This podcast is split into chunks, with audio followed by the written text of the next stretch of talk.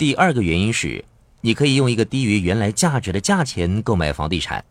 现在我们谈一谈第三个原因。再以股票为例，假设你购入了价值十万美元的股票，购入的那一天，它们的价值是十万美元。我的第三个问题是，你个人可以做些什么来增加那些股票的价值呢？我想我们没有什么可以做的了。要是你用十万美元购入了一个价值一百万美元的房地产，你个人可以做些什么来增加那个房地产的价值呢？你可以把购来的房产油漆一番，这是其中一种增值的方法。我曾经以六万美元购入了一个房产，我把它油漆过后，接下来那个星期便成功以八万美元把它卖掉。你们可能会想，我花时间上油漆，给我带来了两万美元的利润。事实上，我请来了油漆工人代劳，只不过花了三百美元，我根本没有动手上过油漆。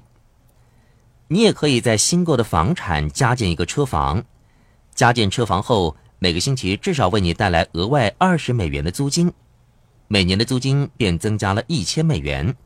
这个时候，估价人评定房产的价值上升了。假设利率上限为百分之十，那么你的房产便升值了一万美元。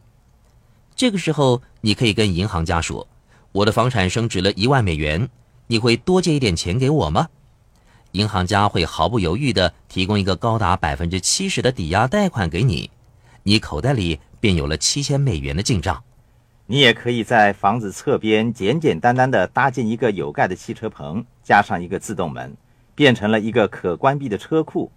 整个工程只不过花费五百美元，你的房子的价值便增加了一万美元。多夫想说明的是，你可以运用各种各样的方法来提高房产的价值。可是，提高票据资产方面，你可以做的却不多，甚至可以说是无能为力。是的，我估计那个有盖的汽车棚顶多花费一千美元。如果你把房子出租，每星期至少为你带来额外二十美元的租金。当然，租金的高与低要看房子的地点而定。你只需要花一千美元搭建一个汽车棚，便能为自己带来每年一千美元的额外收入。据我估计。你可以获得高达百分之百的回报。事实上，你可以获得比这个更好的回报。正如我之前说的那样，由于你搭建了一个汽车棚，可以从银行那里获得七千美元的贷款。扣除一千美元搭建汽车棚的费用之后，你的口袋里还剩下六千美元。这六千美元不是收入，因此不需要课税。也就是说，你可以在不需要出售房产的情况之下赚取到金钱。假设我投资在股票市场，我只有出售股票才能够取回我的钱。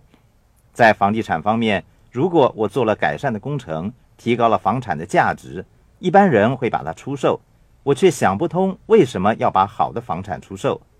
拥有两个出租的房产，总比只拥有一个好。当我拥有的两个房产升值之后，我可以向银行借到更多的钱，那是好的债务。我可以用这些钱来购买另一个房地产。这就是我增加财富的方法之一。当我看到人们出售他们的房地产，我总是想不明白，为什么他们要那样做呢？